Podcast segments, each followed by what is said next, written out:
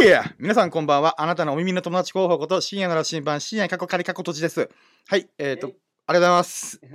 今日もですね、友人2人が1人は寝てますけど、1人はソファーで私の顔を見て、見てあの、聞いてくれてます。ありがとうございます。はいはい。で、今回のラジオで8回目となっております。あ、2ヶ月だ。まあ4、4週4週で考えたら意外と続きましたね。で、えっ、と、じゃあまず今週のトピックをご紹介しようと思います。いつもだったらね、あの、コメント紹介というのやってるんですけど、今週はですね、ちょっと訳あって、全くコメントがありませんでした。はい。えっ、と、まあ、なんでかっていうと、僕が全く投稿しなかったからでございます。はい。唯一した投稿といえば、クレヨン買ったよっていう投稿ぐらいです。なので、なんかね、とりあえず今週ね、もうめちゃくちゃ元気のない1週間だったんだよね。いつもだったらね、だいたい水曜日ぐらいから回復して、よっしゃ、書くぞっつって、うんもりもり書いてんだけど、もうね、仕事も忙しいこともあったんだけど、なかなかね、あーその、なんか、バイオリズムがコントロールできなくて、まあでもね、今日で4本書くっていう荒技をしたから。なかなかややってくれたなと思いながら。まあね、まあそういうのでちょっとね、いろいろあったんだけど、まあね、今だったら元気400%みたいな感じだからね。うん。結構ね、そのきっかけの記事もちょっと今日紹介したいなと思ってます。はい。で、まあもう一個がね、まあエイプリルフールで盛大に騙された話。お いや、その目の前にいる友達がね、その場にいたからさ、あの言うと、えーっとね、まあこれ、まあバレないか。あのね、AV 女優4人と、あのー飲み会するけど、行くっていう LINE が唐突に友達から来たんだよね。で、えっ、と、それをもとに、こっちはさ、え？なんだろう？みたいな感じで、事件の匂いがするみたいな、とか、なんかいろいろ心配とか、とりあえず電話しようと思って、その友人に電話して、なんかああだこうだ聞いて、で、実際に会って、みんなでいろいろ喋ってる時に、打ち明けられたのが、エイプリルフールでしたっていう。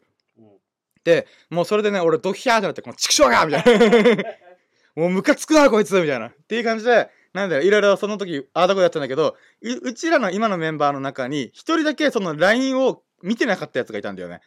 で、あ、よかったと思って、そいつを呼んで、その人を呼んで、で、なんていうの、確認して、LINE 読んだみたいな。で、なんていううんこれ、一番上しか見てない。そう、一番上しか見てネタバラシの後半を見てなかったらしいから、もうこれはもうやるしかねえなと思って、あの、みんなで、あの、その来た友人を盛大に アイコンタクトで、よし、こいつ聞いてないぞ、し知らないぞ、みたいな。よっしゃ、騙したるっつって、で、なんかね、一応いろいろ説明したんだけど、いや、その時がさ、俺じ、めっちゃ記憶に残ってるけどさ、あの、もう、自分、騙されたからこそなんだけど、騙すために、もうね、5分、7分ぐらいずーっと一人で喋って、わーって喋って、なんかこの、その友人を騙すために、あることないことを全部その物語調にして、これからこういう事情でこういうことがあって、こういうことがあったから AV 女優と出会って、で、それから、あの、その今週末に AV 女優と合コンできるよ、みたいなことを、もう、つらつらつらと喋ったんだよね。うん。で、今俺再現しようと思ったけど、あの、覚えてないから再現できない。もう口から出まかせをバーッと喋ってたんだなと思うんだけど、だからもう頭で考えてなかったんだよね、その時喋ってる時。いやー、でも、結局その友人も騙されて、最後に、あの、なんていうの、もうみんなでネタバラシってことで、今日何の日か分かるって言って、あ？え？何の日だろう ?4 月1日だよ、今日、みたいな。あ、エイプリルフールかみたいな。っていうことで、まあバレたんだけど、なんかね、その後に、なんだろう。あの、自分の才能の怖さを感じたよね。もうみんなから詐欺師じゃん、それ、みたいな。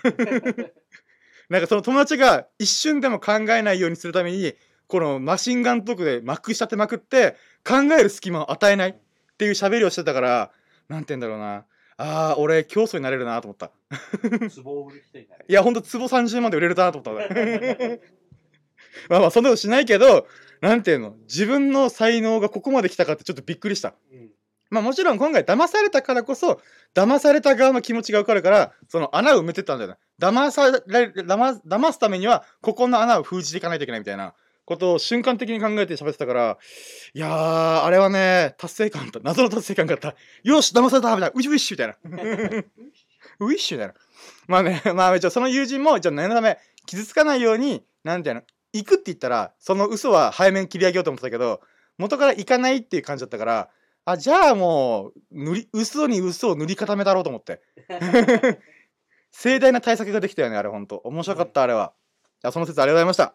した。はい。で、あとはね、もう一個あるのが、あの、ラジオの日付を日曜日に変えようと思ってさ、まあその話をちょっと冒頭に持ってこようと思ってて、あのね、土曜日にいつも収録して、土曜日に編集作業して、土曜日中にアップするみたいなことやってたけど、きつっと思ってシンプルに。あの土曜日ってやっぱみんな金曜日の夜か土曜日の夜って仕事終わりでみんなで遊ぼうみたいなタイミングが毎回来るからこれ土曜日にずっとやってるとあのいつもいる友人も含めて自分自身も含めてあこれちょっとなんて言うんだろうな予定食っちゃってるなと思ってだったら日曜日にし、えー、と編集はさ冷めてやろうと思ってだからまあ日曜日にアップして収録は土日とかのどっか金曜日土日のどっかでやって編集は日曜日にしてアップしようみたいなっていう感じにしようかなと思ってるのでこれからジャンク深夜のジャンあ待ってよ自分の名前忘れた待ってし 自分の番組忘れた今いやなんかねあのジャンクラジオって俺略してんだいつもあのだから深夜のジャンクコンパスって言ってんだけどいつもあの俺またジャンクラジオってよくないみたいな まあいいけど、まあ、ということで、まあ、これから深夜のジャンクコンパスは、えー、と、日付を日曜日に変えます。もしかしたらラジオ名も変えるかも。深夜のラジャンクラジオにするかも。わかんないけど。いや、ほんと行き当たりばったりだなーって自分でも思いますわ。はい。まあそんな僕がどこにたどり着くのか、その珍道中をお楽しみいただけましたら幸いです。それでは始めていきたいと思います。やろうども、準備はいいか、ようそろう深夜の新版プレゼンツ、深夜のジャンクコンパス、Here we go! はい。いや、一瞬ね、と戸惑ったのはさ、深夜のジャンクラジオにしようかなって。まあいいや、ジャンクコンパスでいいやと思って。まあね、えっ、と、このノートでは深夜の羅針盤探しを目的にノートに日々の学びや気づきを投稿しております。えっ、と、主に取り扱うテーマは人文学、スピリチュアル、信仰、宗教、哲学、文化の本の感想、人の営みなどとなっております。そして、えっ、と、まあ半年後には電子本の自主出版を目指して奮闘しております。何者でもない僕が何者になるのか、何も持っていない僕が何を得るのか、自分の全てを出し尽くすことができるのか、パンツを脱いだお父さんコンテンツを出し切れるのか、そんな僕の人生のものが楽しんでくれました幸いです。はい、ってことですね。えっ、と、いつもだったらフルチンコンテンツって言ってるんですけど、ちょっとお上品にしようと思って、お父さんコンテンツってこれから呼ぼうと思います。それ言っちゃうんだね。そう、それを言っちゃうんですよ。いや、これ文脈意味わからんさ。フルチンコンテンツでわかるけど、フルチンコンテンツから、あ、お下品だ。あ、じゃあお上品に行こう。お父さんコンテンツ。もう意味がわからない。お父さんコンテンツだけ聞いた人意味わからんよな、あのんや。まあまあ、ちょっと、うん、そうね。うん、フルチンコンテンツって、まあさっきからフルチンって言い お下品だな。うん。はい。ということでね、まあ早速、一つ目のトークテーマに行きます。一週間の投稿記事を振り返って、ありがとうございます。はい。ということでね、今週はね、本当にサボって、今日横4本あげるっていう荒技をしてしまったから、本当は7本あげるつもりだったけど、もう無理だった。無理だった。俺のげん人体の限界だった。はい。ということで、あの、一つ目。えっ、と、これがね、自分が元気400%、さっきから喋ってた、あのーになったきっかけなんだけどさ、あのー一つ目が、世界の美女。元気が出る彩色兼備な超絶素敵笑顔の太陽のようなインド美人っていうタイトルでやったんだけども、形容詞がいっぱいある。形容詞っていうのこの装飾句なんていうのてかいっぱいあるんだけど、あのね、まあ結論から言うとまあ記事読んだらいいんだけどさ、まあずっとさっきから自分元気なかったんだよね今週。仕事も忙しかったし、なんかバイオリズム的にうーんと思ったりとか、あとは天候ね、太陽があんまりちょっと曇りが多かったから、えーどうしよう元気100%なかなかなれねえなってことで友達と喋ったりとか何日光浴したり散歩したり早めに寝るようにしたりとかいろいろあのやったんだけどなかなか元気50%は超え始めたけどまあまあさっきのエイプリルフールの話で言うと多分 60%70% ぐらいの超えてたけどなかなかね100%にはたどり着かなかったんだよねどうしよっかなと思ってた時にてか結構焦ってたんだよねやべえこのままじゃ俺ノート飽きるかもみたいなって思ってたんだけど、なんかね、そこはね、あの、なんて言うんだ、俺の強運だなと思ったのが、今日になるまでのギリギリ、昨日の夜ぐらいに、あのね、女神が降臨したんだよ。俺にとっての。もう、パワフルな、太陽のような、あのー人が現れてさ。うんで、画面越しに、俺に元気を与えてくれた、すごいスーパーパワフル女神がいるんだけどさ。で、それが、じゃあどういう人かっていうとさ、あの、YouTube をたまたまバーって見てたわけよ。うん、で、あのね、YouTube で俺レコメンドされる、レコメンドでおすすめ？うん。される機能があるんだけどさ大体さなんかピンとこねえなみたいな多いんだけどなんかね10日に1本ぐらいこれなんだみたいなっていうのが現れて例えばなめだるまもそうなんだよ。俺なめだるま好きだけどなんていうのみんながなんか好きだよっていうこと言ったけど俺基本なんか自分のタイミングじゃないとそういう音楽とかにはハマらないからうん、なんていうの？ふーんって思ってたんだけど。でなんていうの？もうそれを忘れた頃に YouTube からレコメンドされておすすめされてなんだこのアーティストなめだるまやべえみたいな。うんっていうのを衝撃を覚えてるの。で後からみんなに言ったら「いやみんな知ってるよ」みたいな「は？みたいな「あの時聞いてなかったな」みたいな「あごめん」みたいな。感じだったんだけどなんでそういう風にこのレコメンド機能がすげえ機能する時があってでその時に見つけたのがあの太陽のようなインド美人。もう最高ビューティフルビューティフルウーマンをビューティフルウーマンって言っちゃったら女神じゃなくなるか。まあいいや。アフロディーティね アフロディーティみたいな。みたいな人があれなんだけどさ。でその人がねあのー YouTube のリンクを貼ってんだけどあのねえーっとインドの28歳の美人さんなんだよね。でえーっとサイパラディパサイパラビさんっていう人らしくてなんかね自分がこの YouTube のリンクを貼ってるのはミュージックビデオなんだよね。あのある映画の多分主題歌なのかな。ちょっとこの過程が分からないんだけどあの歌ってる人は普通のインドのおばさんみたいな。おばさんって言ったら失礼か。まあ。ででただそのミュージックビデオの中にあの9割ぐらい占めてるのがそのサンサイパラビーさんっていう美人さんなんだけどなんかねこの人のさ振る舞いがさもうラジオで表現できないからもう見てよってしか言えないんだけどなんかね笑顔が超チャーミングなんだよね。でなんかインド人っていうよりなんかハーフとかなのかなと思って目がクリクリしててなんか笑顔が超せ口角キュンと上がってるからさ。うん。だからねふすごい魅力的な人だなと思ってさ。でもちろんあの世界中にはさあのまあなんていうの、えーと美人さんっていっぱいいるわけじゃん。でこの人も生まれ持っての美人さんなんだろうと思うんだけどなんていうの動画で見るとさなんていうのそういうのってなんていうのうーん静止画だったらつまり止まってる絵だったらキリッとして美人さんみたいなとかいうのが表現できるけど動いちゃうとちょっとなんかあこんな振る舞いする人なんだみたいな。なんか美女だけどなんかシュンとしちゃうみたいな。なんかわわかる？この感覚、なんか止まってる時はすごい綺麗なのに動いたらなんかそうでもないなみたいな。いろんな角度で三次元的に見るとかだけどこのサンパラビーさんっていう人はなんかねその笑顔とかだけじゃなくて豊かな表情するわけさ。なんかねちょっとお茶目っ気のある表情とかちょっと照れてる感じとかその豊かな表情がいっぱいあってさらに元気いっぱいにダンスを踊るわけさあのインドの映画ってボリュートって言われるぐらいにあのなんてダンスの文化がすごい根強いんだよね。でなんでかっていうとインドの法律上であの映画とかにその映像作品とかでなんか性的な描写っていうのをやっちゃいけないらしいからさだからそれを表現するためにダンスミュージカル的なものがはあの発達したっていう経緯があるらしいわけさ。っていうことでその元気いっぱいのダンスとか振る舞いがなんかねなんていうのそそれって多分さ見た目じゃなくてその人の今まで歩んできた人生とか内面から湧き上がってくるもんじゃねえかなと俺は思うんだよね。その俺が元気を与えられたと思うぐらいのなんていうの？っていうものっていうのはなんていうの？このサイパラビーさんの人生とか人格から湧き上がってるもんだからもうね一目惚れしたんだよ、ね、何この人みたいな。でまあそれででこのさその俺が素敵だなと思ったミュージックビデオが1億回再生突破してんのね。やばくない？一応、まあ、ボリュートすげえなと思うんだけどしかもこれさあの俺1年前とかの映画の MV が1億回再生されてるのかと思ったら日付見たらさ。なんと今年の2月後半。だから1.5ヶ月で1億回再生されてるからさ。やべえなこれみたいな。あのあれじゃあとしえっ、とううっせぇわみたいな。うっせぇわは日本だけでえー、と数ヶ月4ヶ月ぐらいかな。34ヶ月かけて1億回再生突破したからたった1.5ヶ月で1億回再生突破するこの女神わ私の女神のミミュージックビデオの凄さちょっと伝わる？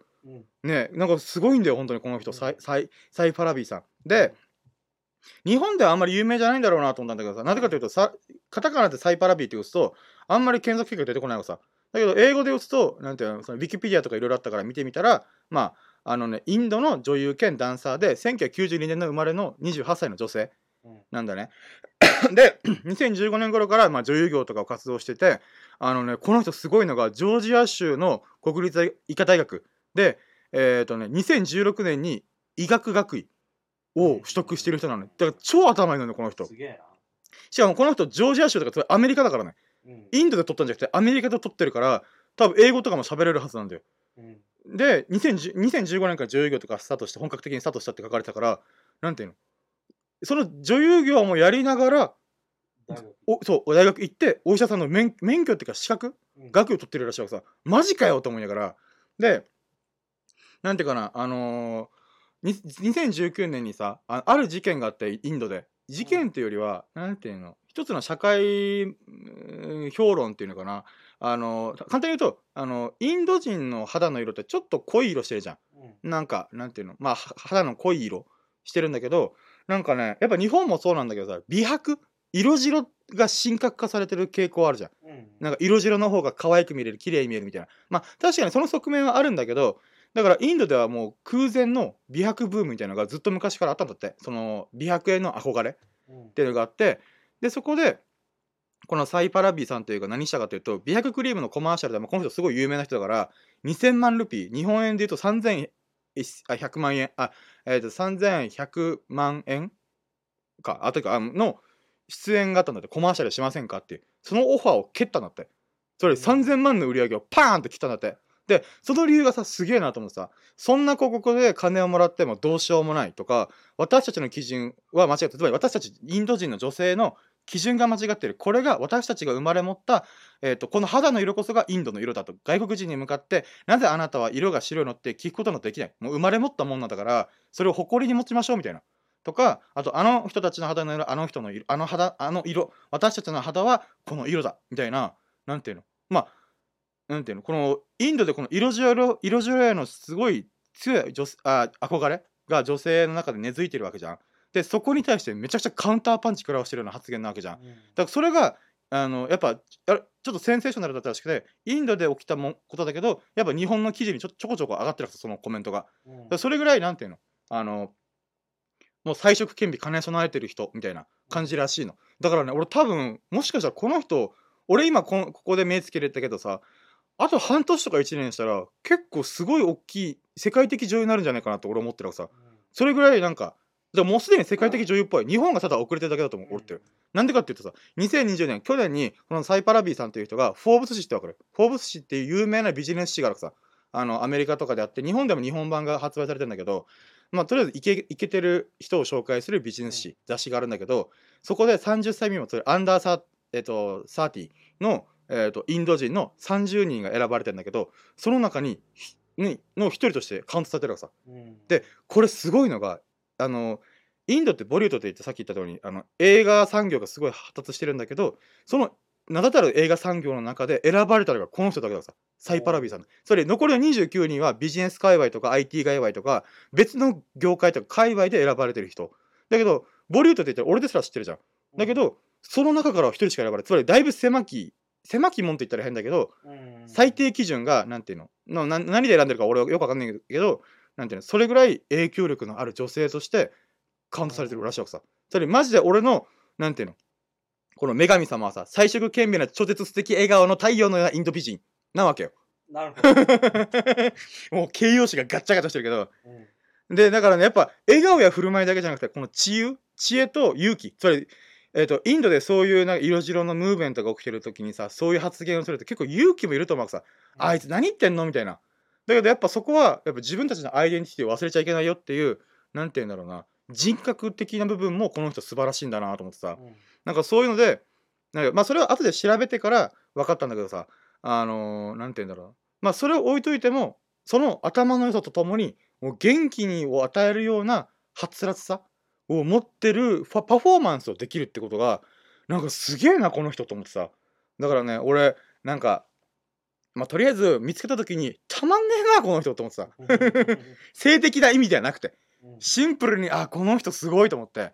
なんかねそういうのをちょっと感じ感じて元気400%突破した。300%ぐらいこの人に与えられてもらったなと思ってさ。でその元気をもとに朝から頑張って4本今日かけました。ありがとうございます。はい。ということでえっ、ー、とねあとの残りの3本はね正直連作っぽくなるんだけどさ。2つ目が北欧の大河ドラマ異世界ファンタジーの原点ロード・オブ・ザ・リング。まあ指輪物語なんだけどさ。あのねあのー、なんだろうな。えーとファンタジーへの造詣が深い方とねあのこの前おしゃべりしてたのよ。でその人と映画の話になって映画とか本の話になって「ロード・オブ・ザ・リングやばいっすよ」みたいな。っ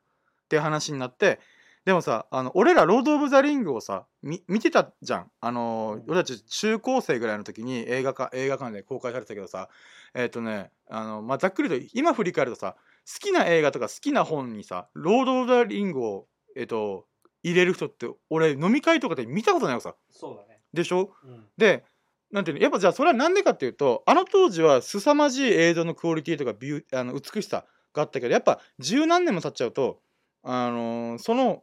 えー、と美しさっていうのはやっぱテクノロジーによって塗り替えられていくっていう部分がやっぱ多少なりとあると思うんだよね。うんでだけどロード・オブ・ザ・リングの存在っていうのはあのなんて外国からしたらアカデミー賞11部門をノミネートノミネートしたりとか受賞したりするぐらいのとんでもない作品なのね。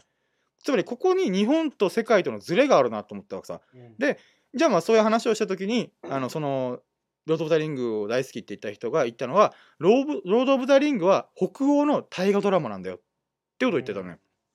これってね俺これ言葉言われた瞬間あそういうことかっていろいろ納得いったんだけど日本だとさ歴史の勉強とかテレビ番組とかで戦国時代だったら織田信長とか明治時代だったら坂本龍馬とかあの鎌倉時代だったら源氏と源氏源氏源氏と平家とか、なんていうの教養としてその知識を知ってるじゃん。例えば神道で言うと,、えーとアマテラスとかスサノとかツクヨミとか、その神話がベースになってるとかそれををみんなが知ってるって状況なのね。うん。でそれが、あのーロード・オブ・ザ・リングは北欧版としてあるんだみたいな。なるほど。伝わる？うん。だから、あのその人も言ってたんだけどだからロード・オブ・ザ・リングの世界の中にはあの北欧神話とかからエッセンス引っ張ってきてるなっていうのがめっちゃあるんだって。だからなるほどと思って。これだからねまあ端的に言うともうこの話を聞いてロード・オブ・ザ・リングもう一回見ようと。三伝説の3部作6時間超えの。どうしよう6時間俺時間作れるかなってヒヤヒヤしてんだけど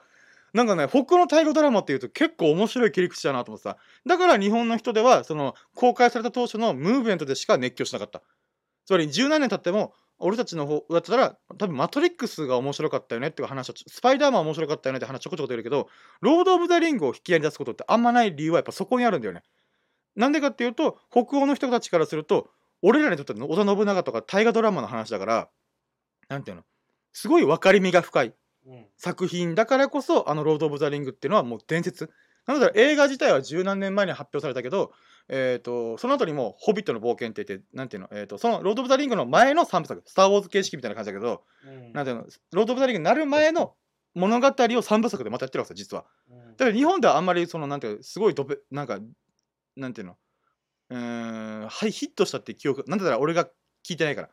まあ俺俺基準で喋っちゃうけど今。うん。だけどそれがそのハリウッドとか海外でよく作られるってことはやっぱりそれだけの魅力がこの物語にあるっていう証明なんだよね。だからやっぱそこは日本の日本ってやっぱ島国だからその北欧のいろんな種族間の構想があったり戦争があったりその地続きならではのその侵略戦争とかそこから生まれた風習とか文化っていうのはなんて言うんだろうな。あのその教養を知ってないと120%ロード・オブ・ザ・リングが楽しめない。っうん。ていうことなんだよみたいなことをいろいろ話しながらなんかたどり着いたんだよねその答えに。だからねこれ聞いてなんかなんかねちょっとこの記事には書いてないんだけど思ったのがあのねさっきインドのインド美人紹介したじゃん。だからインドの大河ドラマ的存在も興味あるなと思って。中東の大河ドラマ的存在。あちなみにアメリカの大河ドラマ的存在は「スター・ウォーズ」これはもう100%言われてなぜならアメリカの歴史って200数百200年とか300年しかないから歴史がないんだよね200年300年分の歴史はあるんだけどあそこは移民国家移民国国家だからネイティブアメリカン置いといてあのあそこ今のアメリカを形成してるのはこの移民たちが作ってきたから歴史がないことが一つのなんていうの、うん、コンプレックスとまでは言わないけど、まあ、そういうのがああるらしくてそこに「スター・ウォーズ」はフィットしたんだって。うん。だからアメリカ人は熱狂的じゃん。もちろん日本もそのダース・ベイダーとか魅力的なキャラがいるんだけどなんかアメリカほど熱狂的になってない理由はそこらしい。うんつまりじアメリカの教養では必ず習う歴史とかのなんか共和制とかなんていうの、えー、と移民とかその侵略戦争とかそういうえー「スター・ウォーズ」の世界観っていうのは、えー、とアメリカにすごい照らし合わされてるらしいのさうん。だからあそこあそこですごい熱狂的なムーブメントが起きるみたいな。うん。とかね。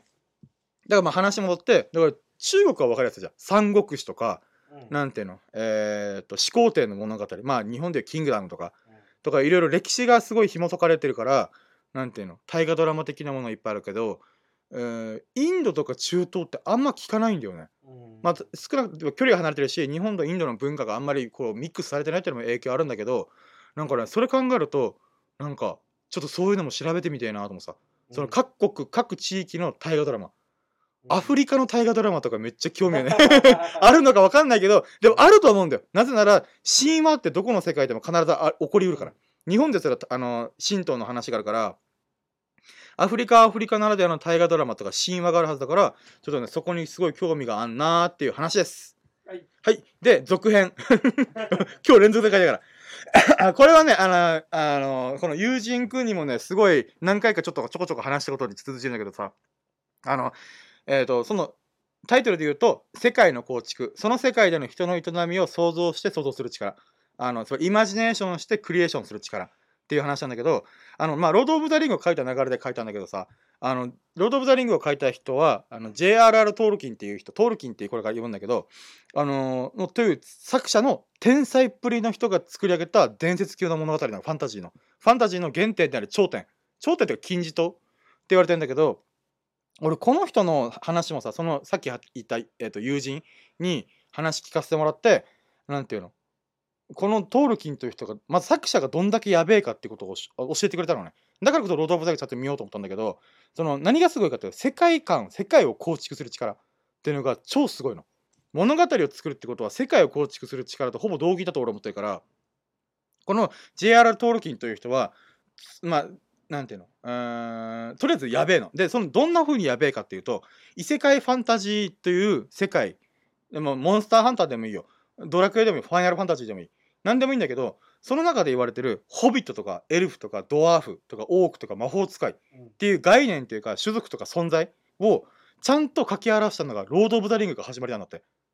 それ原点、マジで原点だしさ。今までもちろん妖精とか精霊的な存在のなんか、なんていうの、こっちでなんだ、つくもの神みたいな、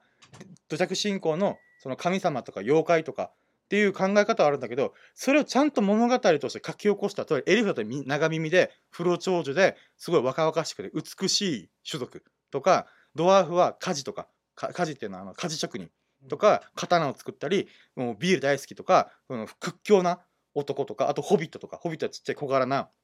だけどすごいピュアな子供のような性格してるとかそういう種族を表したのが指輪物語がささっきからロードロード・オブ・ザ・リングと指輪物語ごちゃってんだけどまあまあいいや。まあを落とし込んだのがまずトールキンの天才っぷりのゆえんらしい。でその後に生まれたのがあの独自の言語とか歴史も作ったの。これどういうことかっていうとあのなんていうのエルフ物語という、えーとね、小説の中ではあのなんていうの？その普通に英語とかで書かれてるにこの世界の言語で書かれてるんだけどエルフの言語とかも作ってるらしいわけさ。言語を作るって発想やばくない？まず。そんなこと俺考えたこともないと。なんていうの？一応もちろんなんかその元になるものがいろいろ多分英語の文法とかその文法とか仕組み構造を理解した上で新しく言語を作ったらしいわけさ。で共に歴史も作ったらしい。なんでかっていうとロード・オブ・ザ・リングっていうのは中津国ミドルアースって言われてるんだけどその国をせ国というか世界を作ってんだけどトールキンという人存在がね。でそこに言語とか歴史とか種族とかをぶち込んでったらしいのねぶち込んでったっていうよりはまあいろいろこの紡いでったらしい。でそこから生まれたのが指輪物語。超絶壮大な指輪物語。っていうものらしいのね。でやっぱねこの言語とか世界をゼロから作り出すってマジでやべえなと俺は思うんだよね。まあ、あの友人はまあいろいろこのものづくりというかこの物語作りをしてるからあ多分共感することもいっぱいあるんだろうなと思うけど俺はその感覚がないから物語作れないからやっぱこの感覚ができる人ってやっぱなかなかクレイジーですげえなと思うんだよね。であのねもう一人紹介したいのがなんていうのあのこの世界を構築する力を紹介する上であのこのトールキンという天才に負けない天才っぷりを発揮してる人がね日本にもいると俺は思ってるのね。じゃあ誰かって言ったら宮崎駿。あのジブリの監督である宮崎駿さんやっぱねあの人もね俺からしたら世界を構築する力っていうのが半端ないのね。で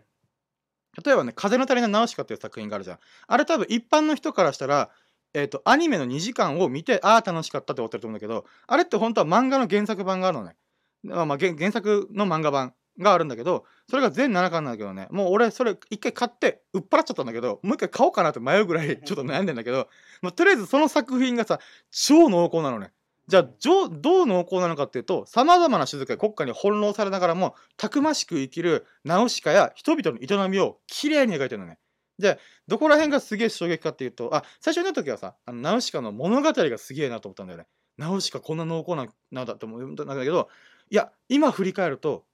漫画版ナウシカのとんでもなくすごいところっていうのはやっぱさっき言った通り世界を構築してるところ。あのさっき言ったトールキン並みにナウシカの世界を作り上げてんだよね。で例えばどういうことかっていうとナウシカの世界って不快とか酸の海酸っていうのはまあ強酸とかそれ溶ける海があるんだけどに囲まれた世界なのねでまあいろいろ歴史があるけど、まあ、腐敗した世界なんかそんな厳しい世界の中で生きるためにこのその中に住んでる世界の人たちがなんていうの？考えうる建物とか文化とか風習を緻密に作ってんだよね。じゃあどういうことかっていうとあの例えば風車とかあるじゃん。風車もあの宮崎駿さんの世界の中では作り上げた世界の中では理由があって作られてるんだよね。例えばねあのさあの片方は不快片方は三の海。ってなった時に不快から不快のから来る毒を守るためには風を使ってなんていうのうん。押し戻さないといけないだから風が吹かれ吹く土地に住むんだけどあの海側では酸の海があるからなんていうのこの酸が降りなんかこの風に乗ってきちゃう。つまり物とかがすぐ腐ったりとか錆びたりするからあのそのそれを防ぐための風車とかもあるらしいわけさ。うん。つまりその世界に生きる人たちのリアルな世界をなんていう組み上げてることがナウシカのとってもやばいところ。うん。だと思う。のもちろんなんだから変な話巨神兵とかも必要なんだよねあの世界では。うん。とか、まあ、風の谷という存在も必要だから作ったんだよね宮崎駿という人が。でトールキンの指輪物語もあの言語とか種族も必要だから作ら生み出されたっていう考えで作られてるらしいの。でじゃあこの世界を構築する力ってちょっと分かりづらいじゃん。俺の中で定義があって作られたんだけどさそれはあの必要性を描けてるかどうかだと思うんだからさ。つまりその世界のたちだったらなんていうの？多分なんとなくで風車は作らないみたいな。うんなんでだから厳しい世界だから生きるために必死にみんな生きてるからそのために、えー、とその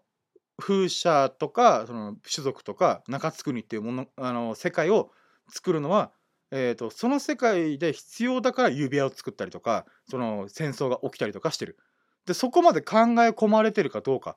が世界を構築する力なのかなとだから多分トールキンという人の俺はさ今興味を持ち始めてるけどさおそらくとんでもなく設定とかはさそのなんていうのこの種族とかもしかしたら中津国の中に出てない種族とかも多分俺ある構想の中であったんじゃないかなと思うさ。そこまで考えた上でその世界の中の一部分をカットしたのが指輪物語。一部分をカットしたのがナウシカが生きた時代。それが風の谷のナウシカみたいな。っていうことなんじゃねえかなと思ってさ。だからね宮崎駿さんのインタビューでよく言われてよく言われて聞くのがあのーていうの？宮崎駿さんの中ではトトロとかで出てきたサツキとかメイとかも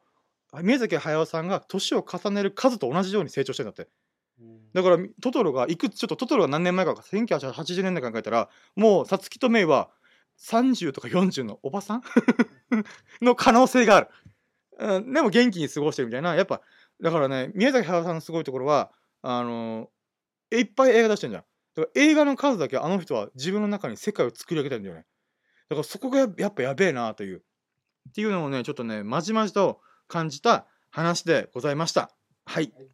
ラスト1本。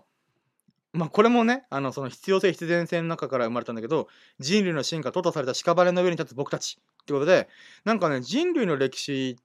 ていうのがねちょっと面白いなってちょっと思っててさ。でなんていうかな。待ってこの話あれだわ。書いた話とずれてしまうな。あのねあのなんだろう。うーんさっき「ロード・オブ・ザ・リング」が面白いよって言った人が解剖学もあのー面白いよって俺に紹介してくれたのね。うんでどういうことかっていうとその人素敵なイラスト描かれる描かれる人なのでそれ絵が上手い人なの。でその絵力をアップさせるために解剖学の7,000円ぐらいする本を買ったんだって。でその一部がすごい面白かったあその本が面白いからってことでその一部を俺に聞かせてくれたのね。でそれを聞いたんだけどさまあ面白い人人間の体ってすげえなと思ってさで例えばね人間だけが鼻が出っ張ってるの知ってる？その鼻だけが出っ張ってるんだって。でこれってねあのー人類だけが鼻が出っ張ってる。で犬とか猫考えてみて分かるんだけどさライオンとかでもいいよ。そうこうなってんじゃん。で鼻と,、えー、と口が一直線につながってんじゃん。その、うん。一つと一つねだけど人間の場合は鼻の頂点から一回へこんで口元で膨らんでっていうのを繰り返してんじゃん。でこれが人間だけらしいのもうこの事実だけで俺すげえ面白いなと思ってなんでですかみたいな話聞いて、まあ、それがクエスチョンみたいな質問みたいな感じだったんだけどえっ、とその理由がえっ、とねまあヒントで言うと動物は強靭な顎を持ってるのね。だけど人間は顎の力がないの。っていうところから指し示されるのがまあこれ普通に今正解言うんだけどさ進化の過程で出産しやすくするためだったらしいの。えっ、とどういうことかというと産道を通りやすくするため。でこれをねもっと正確に言うと胎児の時点で人間の赤ちゃんっていうのは完成してるの。完成してるとはどういう意味かっていうと頭があるじゃん。その頭が発達した状態はい肥大化脳の肥大化とともに顎を縮小したのつ伝わる？うん。だから産後を取るためにまず頭をなんていうの通すために出すじゃん。出してその時にあの鼻と顎とかが発達してると引っかかるんだって。だから引っかかるやつらはなくなってたらしいのなんかまあちょっといろいろ細かいことあるらしいんだけどとりあえず脳が肥大化したとと顎が縮小化したためにあのこの成長とともに後から鼻だけが出っ張るっていう進化を経たらしい。あそうそうそうそうそう。まあそれがねちょっといろいろその一部しか教えてもらってないんだけどちょっとだから耳とかも理由があるはずなんだよ。どういうふうにそのなんていうのこの位置にたどり着いたかとかは多分その解剖学の方に紹介されてると思うんだけど、まあ、今回教えてもらったのがその鼻だけが出っ張る理由。つまり人間の骨とかで見てもそうなんだよ。あの犬とかってここで出っ張ってるの分かる。あの横から見た時にさこここの部分ってさなんか骨っぽいのあるじゃん。あの歯とかが生えてるから。うん。あなんかラジオで俺説明しづらいことさっきから説明してんな。まあだから人間のほ骨鼻の骨ってのはないんだよ。だから肉体 DNA が肉体細胞を構築するときに後から発達する。だからちっちゃい赤ちゃんとか見てみたら分かるんだけどさ鼻ちっちゃくない？うん。平べったいじゃん。後から成長していくんだよ。だからじゃあそれはなんでかっていうと人間のなんでかっていうか、えー、と人間の頭と顎の比率ってえっ、とね最初ちっちゃい赤ちゃんっていうのは頭のひ頭がでかくて顎がちっちゃいのね。で成長する過程で顎がどんどん大きくなってるんだって。でこれがイラスト描くうちに何が何にととあ何があるかっていうとあのなんか丸描いて顔の中心に対して目とか口が近ければ近いほど子供っぽく見える。だけどこの丸がだんだん楕円形になってきて顎が発達したのが大人なんだって。なんかその話をよく聞くじゃん。人間だから子供と大人を書き分けると時にはこの顔頭に対する下半分を大きくすれば大人になるみたいな。っていうのあるんだけどじゃあそれがなんでですかって言った時に多分答えられる人あんまりいないはずなんだよ。だけど解剖学的に言うならば人間が頭がでかいままで生まれてだから人間の頭って赤ちゃんの時から比べるとあんまり成長してないんだよ。だけど顎はめっちゃ成長してるのね。あのその年を重ねるたびに。っていう進化のなんかリズムがあるらしい。だからこれ聞くとその人はやっぱイラストを描くときになんか子供は顎がちっちゃいからこういう風に描こうとか大人は顎が大きくなるからこういう風に描こうっていう風に絵にリアリティとか納得感がつくらしい。だからこの本読んでてすげえ私面白いって言ってさなんかすげえその話聞いて俺もまた勉強になるなと思ってさ。つまりさっき「ロード・オブ・ザ・リングと」その世界世界を構築する力の話で紹介したんだけど人間の体自体にも必要性と必然性の結晶なんだなと思ってさ。俺らなんとなくこう歯とか耳とか鼻鼻とか五感を持ってるけどそれってやっぱり地球上に生まれては死んでいった全ての生命の屍の上に立ってんだなと思ってさ。だから人類自体の屍の上に立ってるとかなんかそういうことをねなんかめっちゃ感じたこの解剖学の話を聞いて。それもその必要性っていうそう。世界観とリンクしてると俺は思ってさだからめっちゃ面白いと思うさ。それ世界観を世界を構築する上でもなんで風車を作ったの？なんでこの種族が生まれたの？っていうなんでに対して答えるアンサーとしてエルフという存在がいたりとか、えー、とメーベとかがあったりとかすると思うんだよね。それ人間の体すらなんで腕があるの？なんで手があるの？なんで目があるの？みたいな。っていうのは進化の過程の中でその厳しい環境に合わせて生き生き生きていくためになんていうの、あのー手に入れた必要性である必然性なのかなと思ってさ。なんかね結局この3部作なんだけどさ 俺にとっての3部作今日の。この全てがもうつながったなと思ってさこの「ロード・オブ・ザ・リング」から始まって。まあ、という記事をあの今日大急ぎで書きましたっていう話でした。はあどうする？今40分喋ってるよ。うんもう嫌なんだけど自分で。なんかね今日書いたばっかだから熱量がと止まらなくてさ。でまあじゃあ最後にちょっとねまあ話したいことはさあのー中東美人東南アジア美人と俺結婚したいってずっと言ってきたじゃん。うんここにねインド美人が追加されました。インド美人いいなと思って。まあそれはちょっと冗談冗談っていうか半ば本気だけどさあのでもさあのアイドルを応援するファンの気持ちがね俺分かったやっと。なんかね自分に元気を与えてくれるんだなと思ってさその元気にキャピキャピしてる姿がももクロでも AKB でもいいんだけどさやっぱ性的な部分で見てる部分も多少あるかもしれないけど俺そのインド美人をさ性的な目で見てなくてやっぱなんか美しいからこそ元気になれるなみたいなとかあのキャピキャピしてる姿とかがやっぱこう心にグッとくるなみたいな。生きてるって感じ。生きてるって感じ。っていうのをねすごい感じるなと思ってさ。それがアイドルを応援するファンの気持ちなんだと思ってさ。みんな精一杯生きてんなと思ってさ。もう涙がちょちょぎれそうな気持ちです私今全然ちょちょぎれてないけど。ラジオでごまかせるかなと思ったけど。